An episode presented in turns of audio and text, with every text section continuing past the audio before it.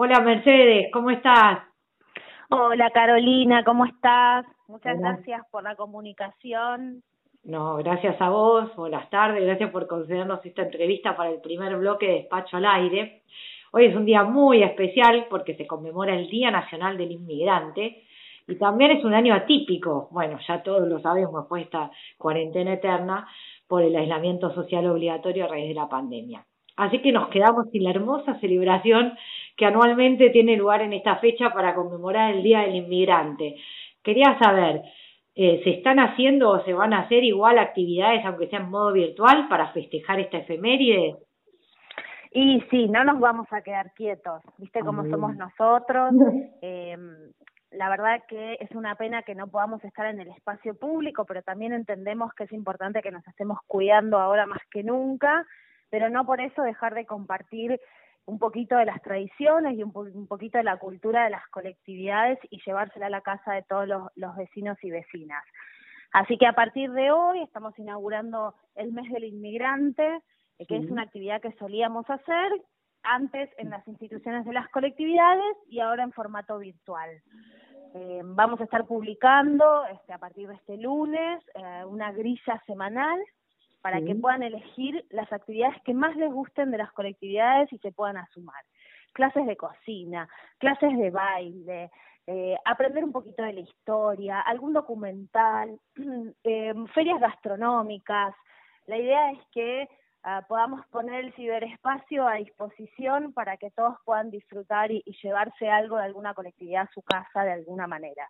Es un festejo distinto, hay que buscar la creatividad, eh, la verdad que obviamente extrañamos la Avenida de Mayo, pero mientras tanto nos vamos preparando desde casa para el día que podamos nuevamente inundar esa avenida. Y si quiere algún oyente consultar este listado de actividades, eh, ¿cuáles son las redes para, para que sepan y, puedan, y puedan hacer la consulta?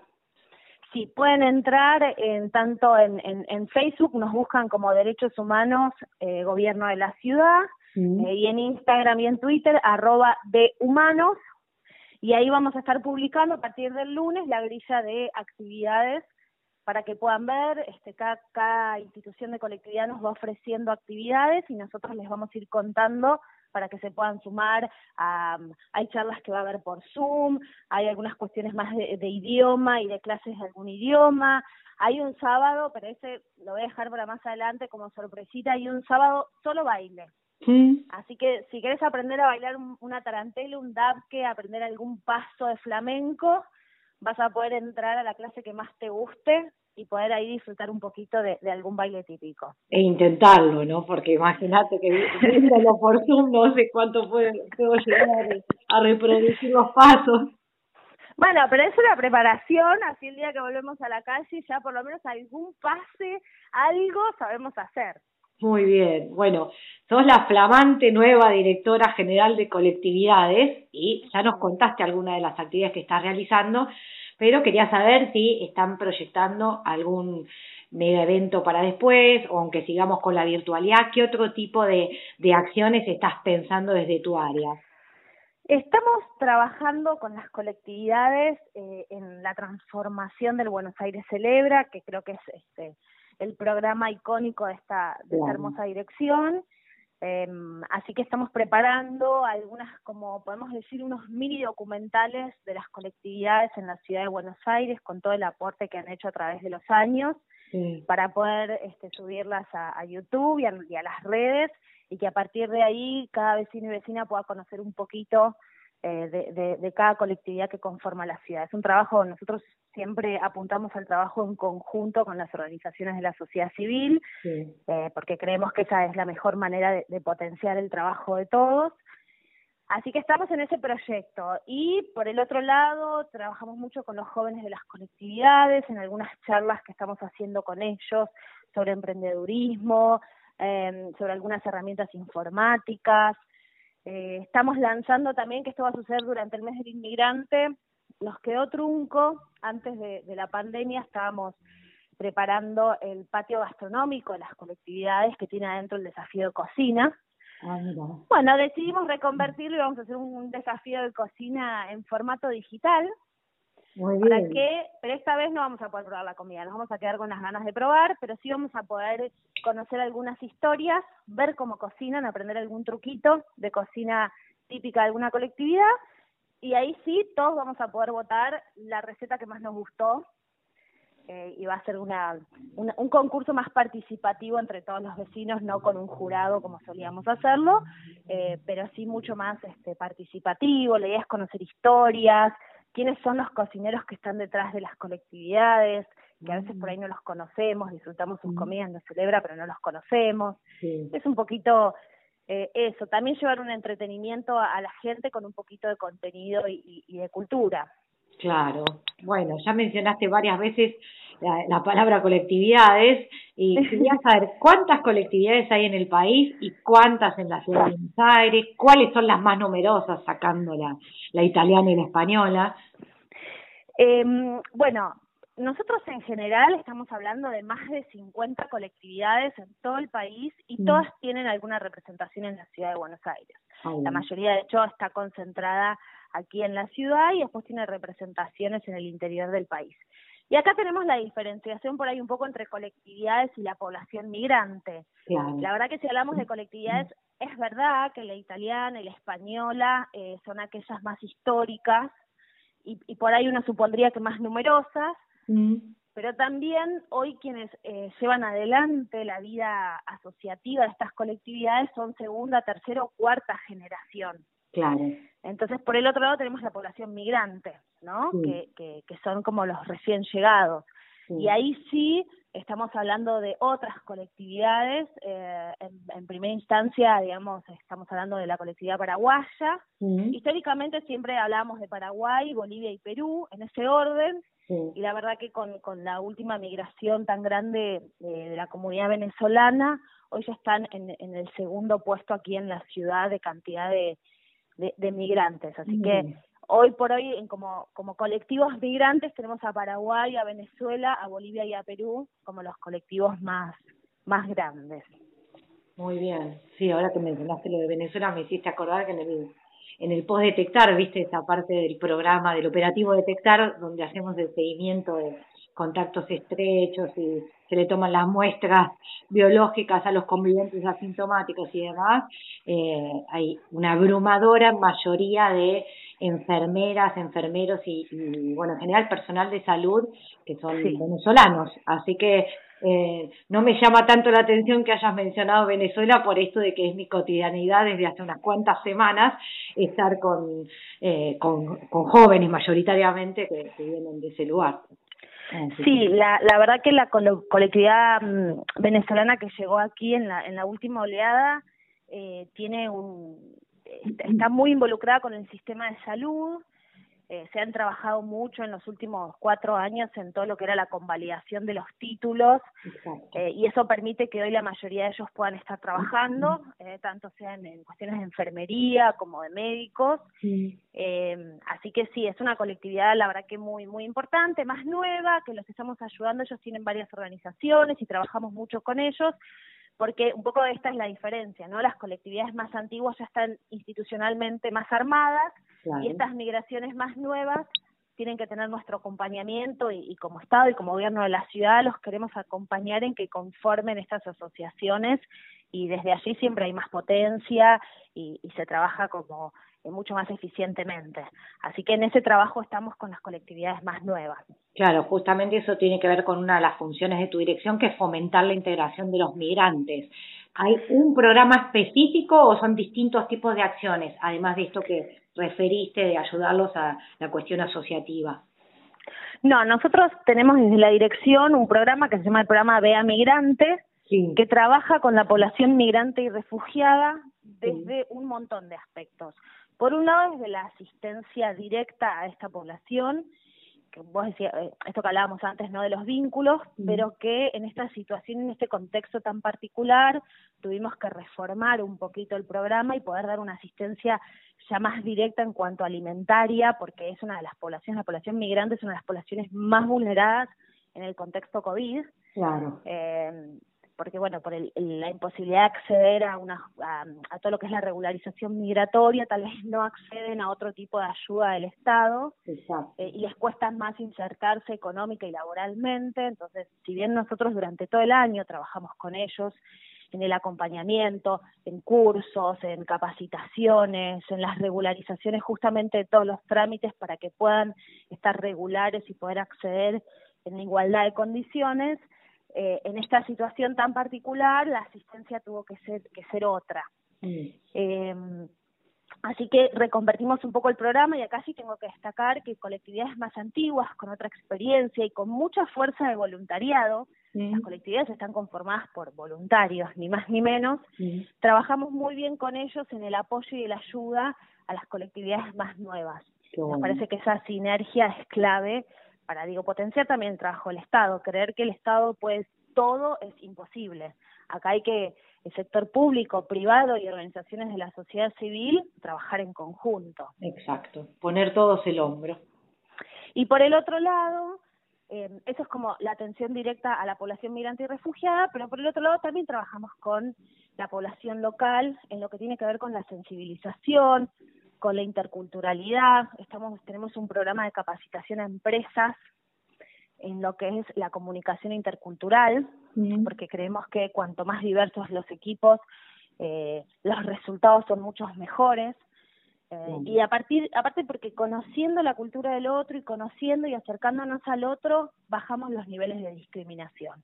Que digo, colectividades es parte de la Subsecretaría de Derechos Humanos y, y el eje de, de la discriminación es fundamental dentro de toda la subsecretaría. Entonces, no es solo trabajar con la población que llega, sino con la local para ayudar a que esa inserción social sea mucho más sencilla. Muy bien, bueno, ahora te voy a sacar de la dirección y de la secretaría. La secretaría da un par de preguntas personales que no tienen que ver con lo tuyo. Si tuvieras que mudarte a otro país, ¿cuál elegirías para vivir? Ay, qué difícil. Eh, no sé si me podría ir de Buenos Aires. Eh, soy muy, muy, muy porteña. digo la verdad, soy muy porteña.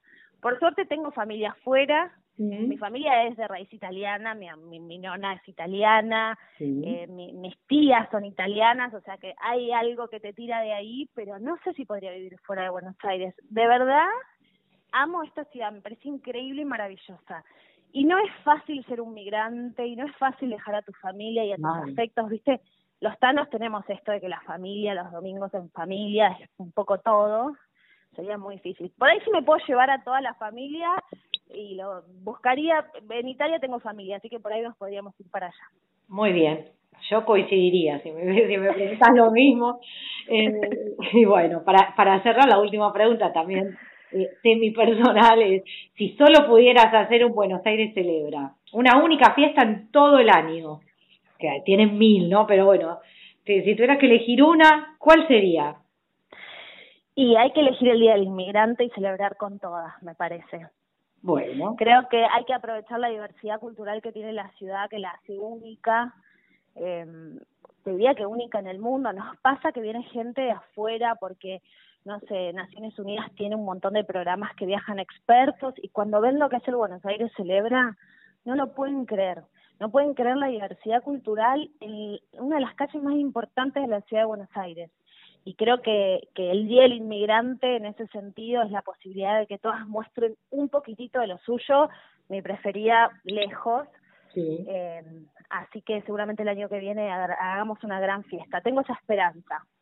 Sí, sí, bueno, si para el año que viene no podemos tener una gran fiesta, creo que... Eh... Sí, vamos a ser positivos. Quiero que el año que viene vas a venir, van a venir todos y es más, vamos a hacer antes algún programita acá con vos y los vamos a invitar a todos a que vengan. Muy bien, muchísimas gracias. Doblemente no, agradecida por la entrevista, por la invitación y bueno, nos veremos en algún momento físicamente en algún Buenos Aires celebra cuando se pueda y si no virtualmente en todas estas alternativas que nos diste, eh, que ya me voy a agendar para chequear en las redes que mencionaste y, y sumarme a todas las que pueda. Muchas gracias a ustedes por el espacio, por la difusión, por conozco tu compromiso de difundir y trabajar por las colectividades en la ciudad, así que muchísimas gracias y, a todos los oyentes que los esperamos eh, durante todo el mes del inmigrante en, nuestras cuentas arroba de humanos para, para seguir la actividad de las, de las colectividades en la ciudad. Muy bien, muchas gracias Mercedes, besos. A ustedes. Chao, chao. Chao. Hola Luis, buenas tardes, bienvenido al programa. ¿Cómo están? Bien, bueno, yo acá laburando, no paro. no paramos. Eh, si bien el Día del Abogado fue el sábado, quisimos continuar la celebración de esa efeméride invitando a un periodista que además fuera abogado. Así que, ¿cómo fue que habiendo elegido la carrera de Derecho te metiste en periodismo? Si fue en simultáneo, un antes, otra después, ¿cómo, cómo fue eso en tu vida? Siempre fueron las dos juntas, las dos ah, cosas juntas. Muy bien. Cuando me metí en el que era la única escuela conocida en ese momento que te daba un carnet para entrar a los medios de comunicación, porque viste que en, en, la década del 70, 80, las escuelas de periodismo no, no existían, estaba el grafo técnico, había algún instituto más, pero vos te hacías periodista trabajando. Claro. Al mes de estar trabajando en un medio de comunicación te daban el carnet de periodista. Las carreras vinieron después, después de la década del 90. Mm. Más o menos para cuando TN nació en el 93 ya había egresados en las primeras escuelas de periodismo que se habían generado en la década del 80, finales de la década del 80 y principios del 90. Y este, hubo los primeros egresados. Por ejemplo, Débora Pérez Volpin era una de las primeras egresadas de, la Universidad de Buenos Aires. Ah, este, sí, así entró a TN. Después de haber egresado, hizo una prueba y entró a TN. La flaca querida. Qué querida. Y me pone un poco triste que la haya mencionado, ¿viste? El, el recuerdo de, alguien que se fue que, que, no se lo merecía para nada. No, pero todavía están discutiendo la responsabilidad civil, ¿no? Hay que, hay que tenerla presente y siempre con una sonrisa, hay que celebrar la vida que tuvo y lo, que significó de buena para todos nosotros. Sí. Eso es importante. Bueno, volviendo entonces, hiciste las dos carreras en simultáneo, pero eso qué fue porque no te podías decidir entre una y otra porque estabas seguro que las dos juntas te iban a servir para lo que querías como proyecto de vida, que cómo cómo fue esa decisión? No, porque no, porque una iba para mí desde siempre no eran incompatibles y una iba a abonar a la otra. Se iban a retroalimentar mutuamente y fue así, porque el, el, derecho me dio elementos para hacer mejor mi, trabajo como locutor y periodista y eh, mi trabajo de locutor y periodista me dio mejores elementos para hacer mi trabajo como abogado también. Es más, es un entrenamiento muy muy grande. Muchas veces incluso me encuentro en audiencias haciendo preguntas que parezco más periodista que abogado. y son conducentes las preguntas. Claro. No, no son preguntas indicativas y cuando cumplen con los requisitos eh, que no son preguntas inducidas, y, este ejercicio desde el derecho, de, hacer las preguntas de acuerdo con las reglas, también me sirvió en la carrera periodística, porque eh, en general cuando he hecho reportajes no he hecho, nunca hago preguntas este, de, con, contextualizadas, ni con afirmaciones previas, ni inducidas, ni adjetivantes, ¿no? Entonces, es muy, me, me enseñó incluso a preguntar la carrera de Derecho. Claro. porque en la facultad eso no te lo enseñan. Lo aprendes a las trompadas en tribunales, cuando el juez te dice, no, esa pregunta no va. Sí, como dijiste que el periodismo se aprendía siendo periodista, también lo mismo con, con la abogacía, ¿no? Pero bueno, en la parte del, del periodista, yo siempre pregunto, y sobre todo cuando tengo un periodista con tanta trayectoria, tan reconocido, ¿cuán, o sea, ¿qué consejo le darías a los chicos? Ahora tenés un montón de, de estudiantes de de la licenciatura de comunicación y bueno de, periodismo escuchando. ¿Qué consejo o recomendación le darías para que tengan en cuenta en función de lo que a vos te pasó? Bueno, que no se dejen inducir a pensar lo que otros quieren que piensen, que siempre eh, traten de buscar la manera de ser lo más imparciales posible ante los hechos, lo cual no se puede del todo, porque cuando uno es un sujeto, eh, la mirada siempre es subjetiva. Claro. Siempre va a ser subjetiva. Entonces la expresión, por más esfuerzo que le ponga, siempre va a tener una carga de subjetividad, siempre. Desde la palabra que elegís para escribir un hecho hasta el tono que utilizás para contarlo. Eh, siempre pasa eso, pero la idea es que no dejen que les laven el coco desde, desde ningún ángulo político o pseudo político o ideológico, porque eh, ejercer secadamente la profesión no cumple, no, no, no permite que se cumpla con el mandato republicano, ¿no? De ser la piedra angular de la libertad de prensa y de la libertad de expresión. Y defender siempre la libertad de prensa y de expresión, no importa si la opinión de uno u otro nos gusta o no nos gusta. Porque en definitiva, el veredicto lo da la gente. La gente te mira, te lee o te escucha según si le gusta lo que decís o no, o cómo lo haces. Si vos no tenés derecho a que te escuchen, la gente tiene derecho a elegirte. Pero vos tenés derecho a expresarte. Y eso es un derecho fundamental. Este, el, la gente eh, te va a elegir y te va a escuchar si ella quiere. Y depende de cómo hagas tu trabajo. Cuanto más profesional seas, eh, más audiencia, más lectores, más televidentes vas a tener. Y aprovechar esta nueva ola tecnológica, que es la convergencia digital, que les va a permitir mayores oportunidades que las que teníamos nosotros en la década del 80, en donde había solo cinco canales de televisión y una cantidad de radios limitada, y hoy tenés las redes y los todos los medios digitales como para desarrollar, si querés, un medio propio. Y eso te permite estar, te permite hacerlo. Y si lo haces profesionalmente, la gente te va a seguir. Eh, no, no, no para, no, no cuando hagas tribuna, sino cuando hagas periodismo en serio. Esto es contar los hechos, contar las cosas, documentar, ir a la fuente, verificar las cosas. Es más laburo. Más fácil es opinar a la marchanta. Sí, tal cual. Eso es re fácil. o prenderse de, alguna opinión de otro. Opinar sobre la opinión. Que hay, hay muchos que hacen eso. Sí. Eh, a mí a veces me llaman y me preguntan, ¿qué opinas sobre lo que opina fulano?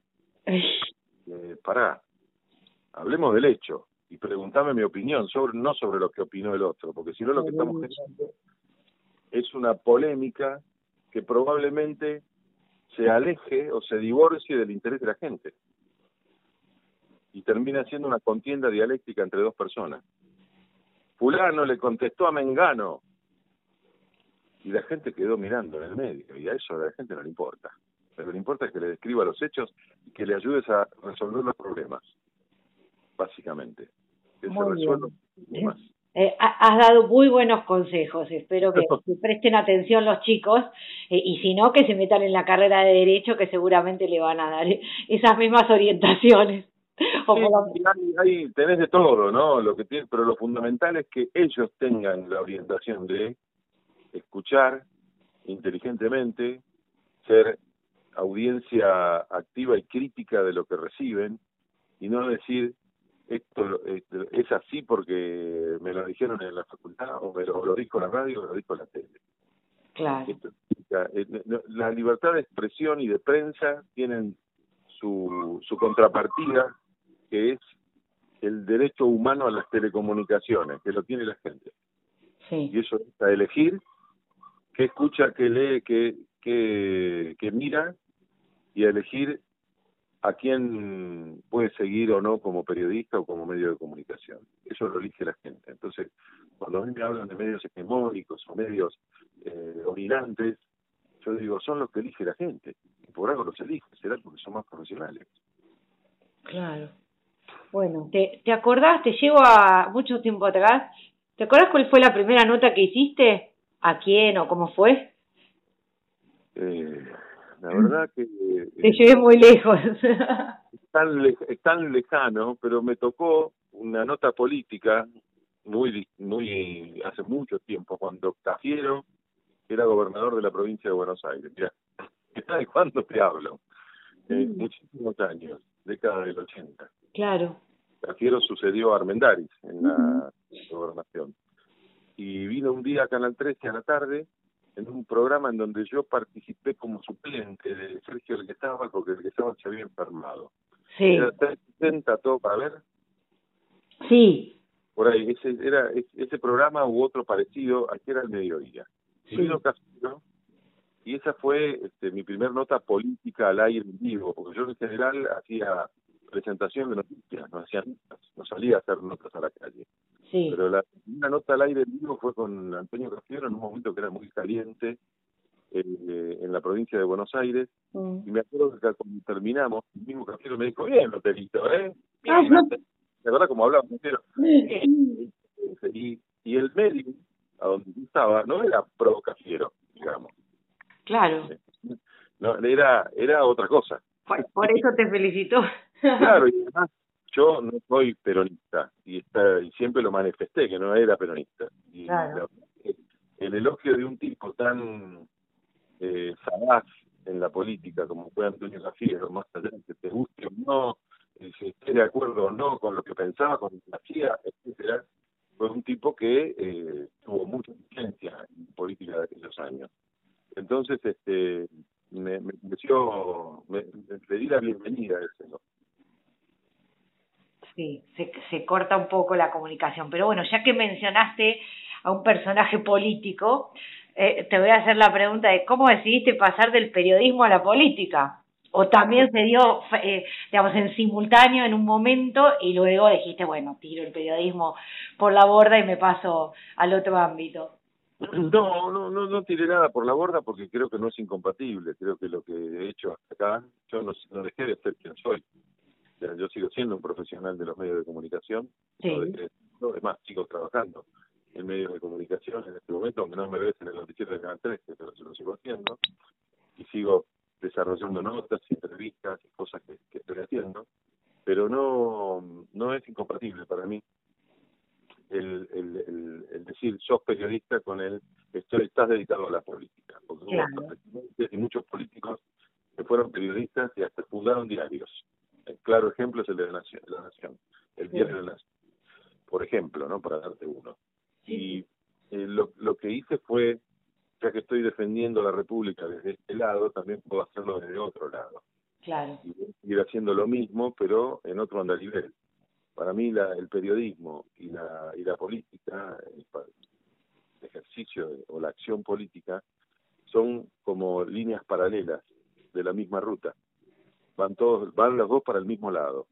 Esto es, los dos son parte de la vida republicana. Los partidos políticos lo son, como incluso consagrados en la Constitución Nacional como tales, y el y la prensa o la libertad de prensa y el periodismo lo son también con, con base constitucional como dos elementos fundamentales de la vida republicana Sí, sí, claramente no son incompatibles, pero bueno, le, le he preguntado a muchos periodistas, e incluso periodistas políticos eh, o parlamentarios, digamos, si, si pasarían al ámbito de la política, si tuvieran la posibilidad de tener algún cargo, y, y dijeron claramente no.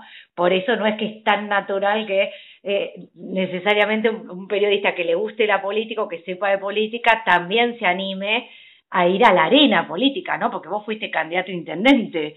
Eh, eso ya es, es, es, jugar el juego de la política.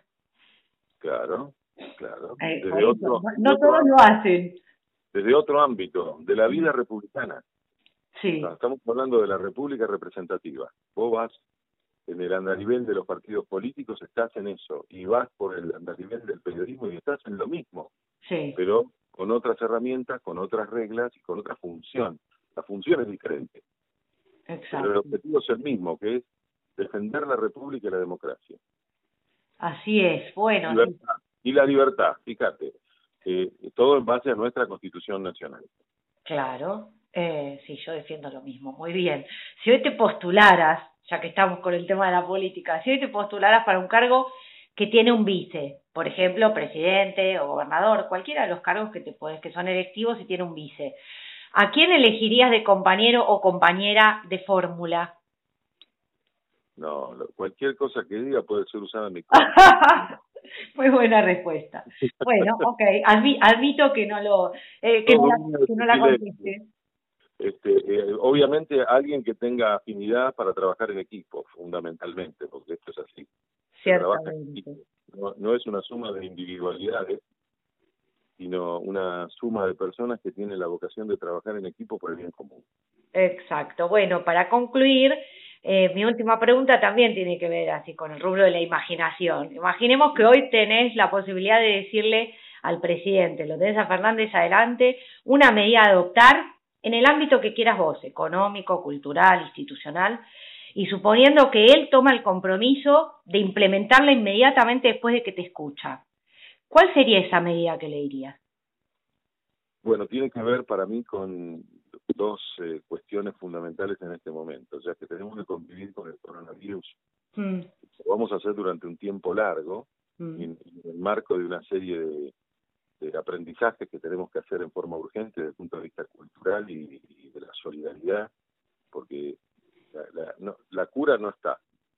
La prevención eh, más efectiva tampoco está, que sería la vacuna. Entonces, la, prevención fundamental es el amor al prójimo, es el cuidarnos, el cuidar al otro y, bueno, para empezar, eh, con la base de todas esas situaciones que se deben resolver desde el punto de vista educativo y cultural, pedirle que cualquier plan que pueda desarrollar desde el punto de vista económico incluya un fortísimo desarrollo de la vivienda para para habitación, para casa habitación, porque eh, la construcción genera un efecto multiplicador muy grande, pero que lo haga en el marco de un plan federal para lograr que la gente se quede en su pago o vuelva a su pago y no se concentre tanto en Buenos Aires, lo cual también implica la, la, el, pensar un rediseño geopolítico de la Argentina con la relocalización de los grandes centros urbanos, de gente de los grandes centros urbanos, para que, eh, como quedó demostrado, sanitariamente incluso estemos más protegidos. Claro. Porque cuanto más somos, peor nos va desde el punto de vista sanitario y está demostrado en esta pandemia. Esto también es un aprendizaje que tenemos que, sumar. Lo tenemos que sumar. Pero para esto también el presidente debería tomar la primera medida, que es abrir en serio el diálogo con la oposición. Mm. Porque de esta no va a salir el gobierno solo, ni la oposición sola, ni se sale de solo.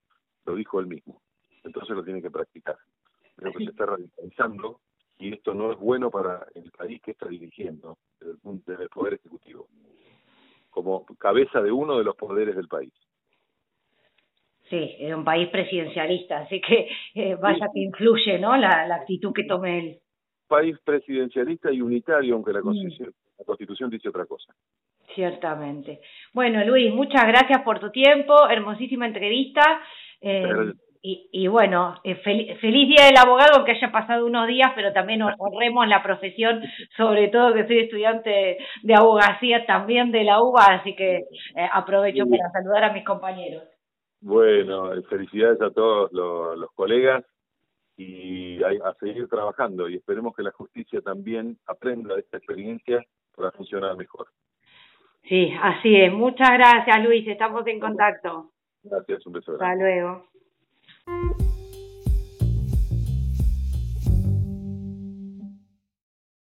Hola Max, buenas tardes, ¿cómo estás?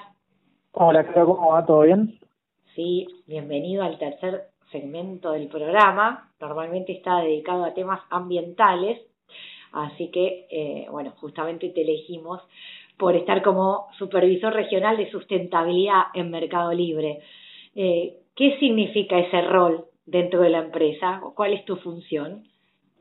Bueno, hoy, hoy en Mercado Libre eh, tenemos, digamos, varios ejes en lo que es sustentabilidad. Obviamente, el Mercado Libre opera de manera regional. Eh, y nosotros, para, para llevar a cabo la sustentabilidad en Mercado Libre, eh, dividimos las tareas principalmente en tres, tres grupos. Eh, uno que tiene que ver con, con, el, con el impacto ambiental de Mercado Libre, mm. otro tiene que ver con, con el impacto más eh, de comunidad en Mercado Libre y el tercero es de emprendedores y más relacionado a emprendedores de triple impacto. En mi caso, digamos, estoy lo que hago es poder diagramar, coordinar y diseñar la estrategia para todo lo que es la implementación eh, y el desarrollo de los, eh, los productos de triple impacto en Mercado Libre y también sus emprendedores. El Mercado Libre es una herramienta muy potente y a la hora de comercializar productos, los emprendedores de triple impacto obviamente los, los emprendedores en general eh, terminan empujando muchísimo a través del online eh, con, con, la estrategia de mercado libre. Obviamente, eh, en, en, esa línea nosotros lo que hacemos es empoderar al emprendedor y también llevar a cabo eh, todas estas prácticas que tienen impacto ambiental y social. Muy bien, bueno, y contanos, ¿qué es Eco Friday? ¿Cómo nació? Bueno, el Eco Friday es, es una iniciativa, digamos, que, que surgió desde, desde el 2016, en donde, digamos, en, ese momento en Mercado Libre nosotros estábamos comenzando nuestro camino hacia, hacia el impacto de, los emprendedores de triple impacto en, la plataforma, y, surgió como una necesidad para darle visibilidad a los productos de triple impacto, es decir, productos que hoy en día promuevan la ecología, digamos, y promuevan el, el impacto social y ambiental en Mercado Libre. Por lo tanto, el Eco Friday surgió como una acción comercial muy parecida al Cyber Monday o al Hot Sale como, como en Argentina, pero 100% eh, definida para productos de triple impacto.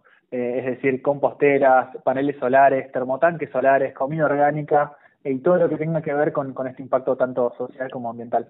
Productos sustentables, básicamente. Correcto. Muy bien. Y la preferencia por este tipo de productos fue cambiando en el tiempo. Eh, ¿Cómo fue esa evolución en el comportamiento de los consumidores hacia lo sustentable antes de la pandemia y qué cambios constataron durante la época esta de cuarentena? Bien, perfecto. Nosotros eh, en, en el camino de, por, ahí vuelvo un poco atrás, en el camino de poder de alguna manera formalizar el Eco Friday, eh, nosotros la semana pasada estuvimos corriendo el Eco Friday en lo que fue Argentina y, y nosotros lo que hicimos a raíz de, digamos, de ver el potencial de estos productos en Mercado Libre, hace un año creamos una sección especial permanente en Mercado Libre en donde cualquier consumidor, cualquier usuario de Mercado Libre puede entrar y puede, digamos, de alguna manera empezar a, navegar los productos que tenemos disponibles y entender siempre eh, por qué están esos productos ahí. Entonces, en este sentido, nosotros lo que hicimos fue de estos productos que tenemos listados, que hoy promueven, tenemos cuatro criterios grandes ¿no? a la hora de elegir estos productos, que es eficiencia energética eh, y también su eficiencia en recursos. Acá hablamos de, en lo que es eficiencia energética, hablamos de paneles eh, solares, termotanques, hablamos de electrodomésticos certificados con un consumo mejor al normal, obviamente con tecnologías nuevas, y todo lo que es iluminación LED. Para todo lo que es eficiencia de recursos, que es otra gran categoría de los productos que tenemos en el mercado libre, eh, es, digamos, tenemos listados las composteras, los productos reutilizables y que promueven la basura cero, y todo lo que tenga que ver con materiales reciclados y recuperados.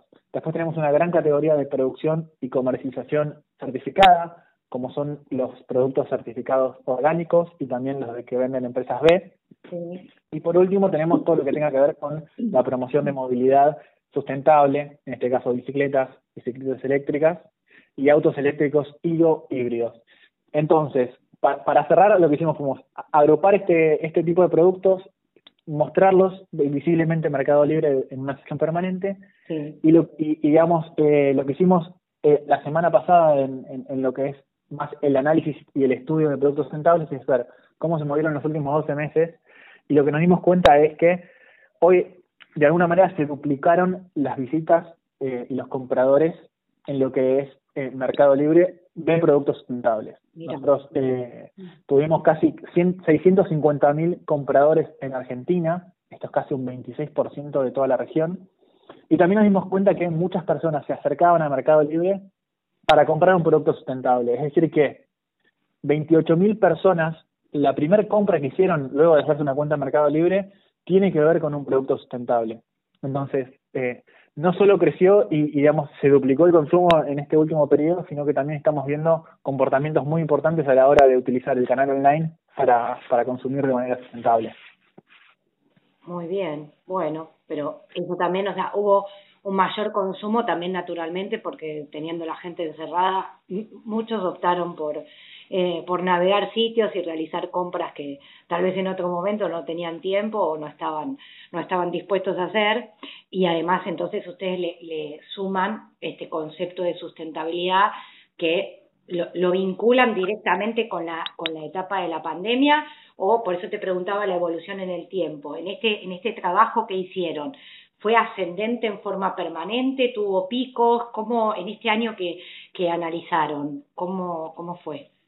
Sí, nosotros, digamos, si vos comparás la tendencia, si comparás, digamos, el efecto COVID eh, comparando los, los meses de marzo y mayo, se duplicaron, digamos, se, duplicó tanto los compradores como las visitas hacia los productos sustentables, pero si tomás como referencia eh, los meses de junio eh, y, de, y, de, mayo 2020, o por ahí te hagas un poco más, eh, también estamos viendo crecimientos de entre un 80 y un 70%, dependiendo del producto y dependiendo de la categoría es decir que no solo se aceleró, digamos, durante COVID, eh, sino que también previo a COVID veníamos viendo, digamos, a, a un usuario que de a poco tomaba el canal online como un canal, digamos, prioritario o por ahí principal a la hora de hacer compras, y también un, un, un consumidor mucho más reflexivo y mucho más consciente, entendiendo que cada compra eh, tiene un impacto en, en lo que es eh, el, planeta y, la sociedad. Así que sí, tenemos estos crecimientos y un dato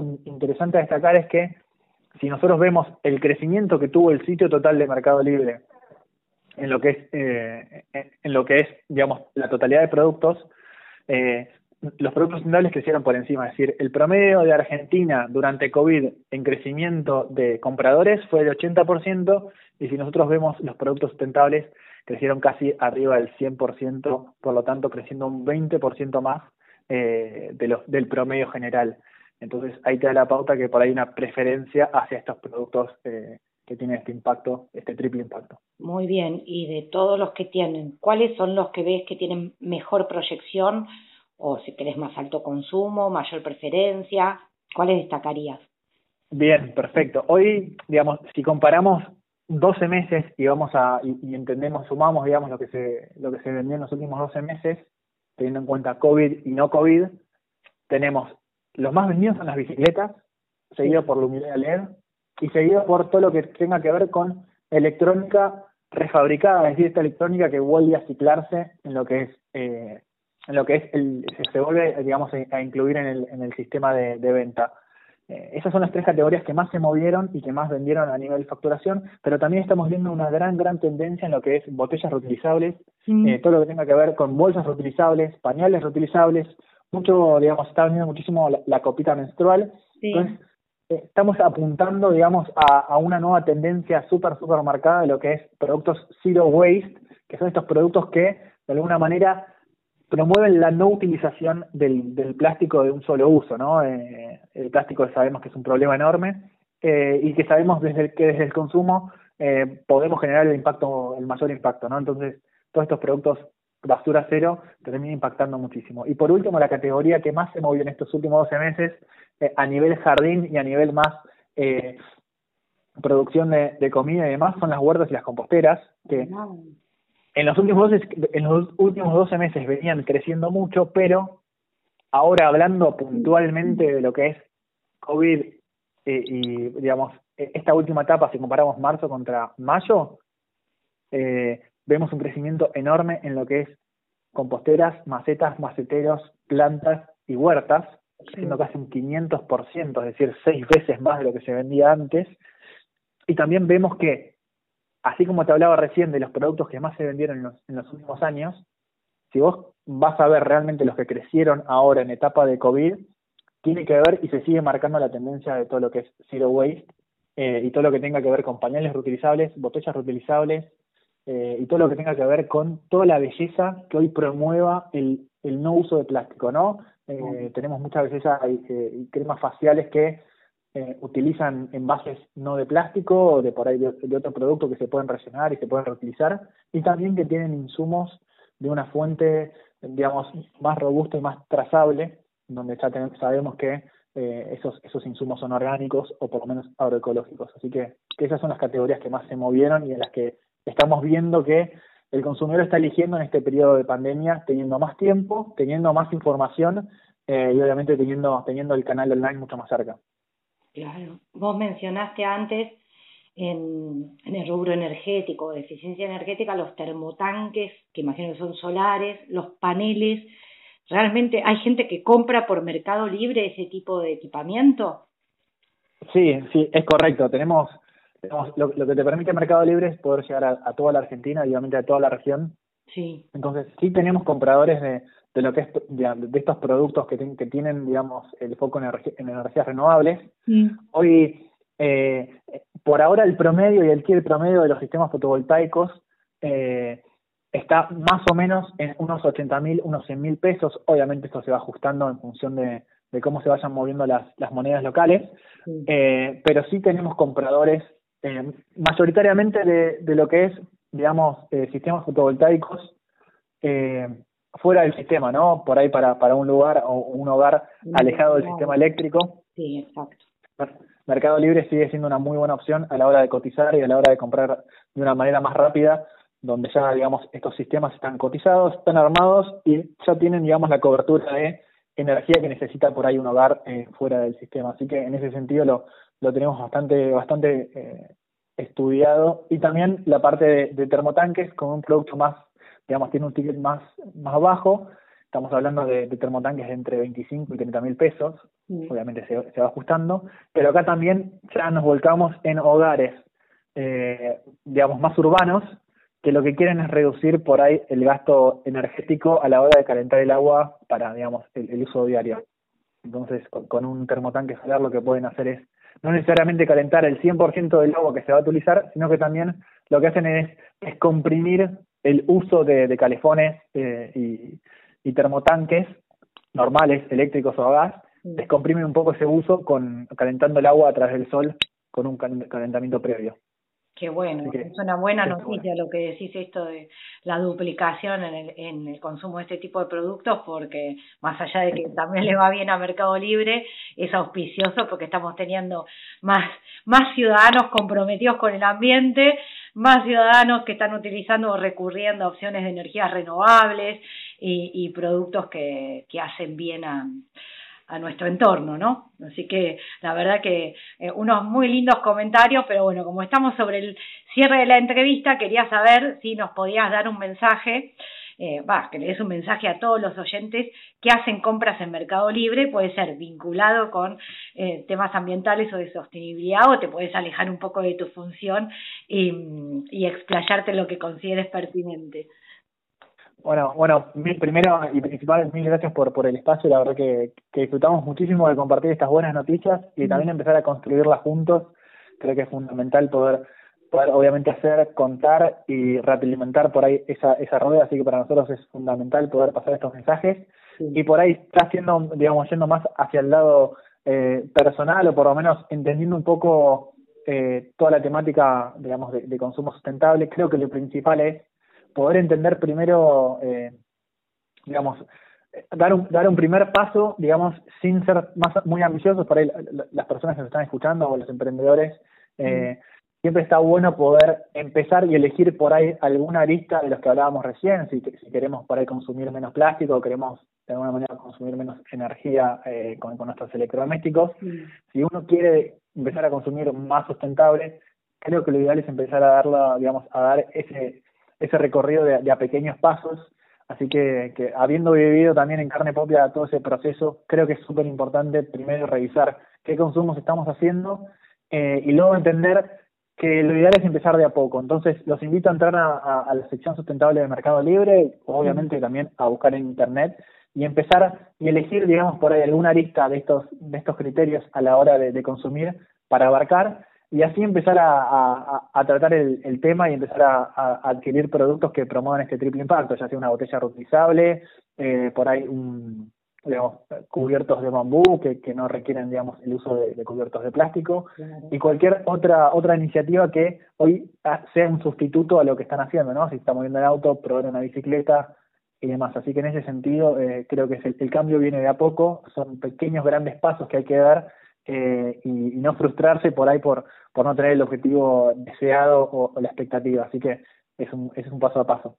Muy muy buen mensaje. Muchísimas gracias, Max. Gracias por tu tiempo y gracias al Mercado Libre por la iniciativa de tener este segmento permanente que promueve la sostenibilidad. Así que gracias, gracias a vos, Caro, la verdad, impecable. Un beso grande. Estamos en contacto. Chau, chau.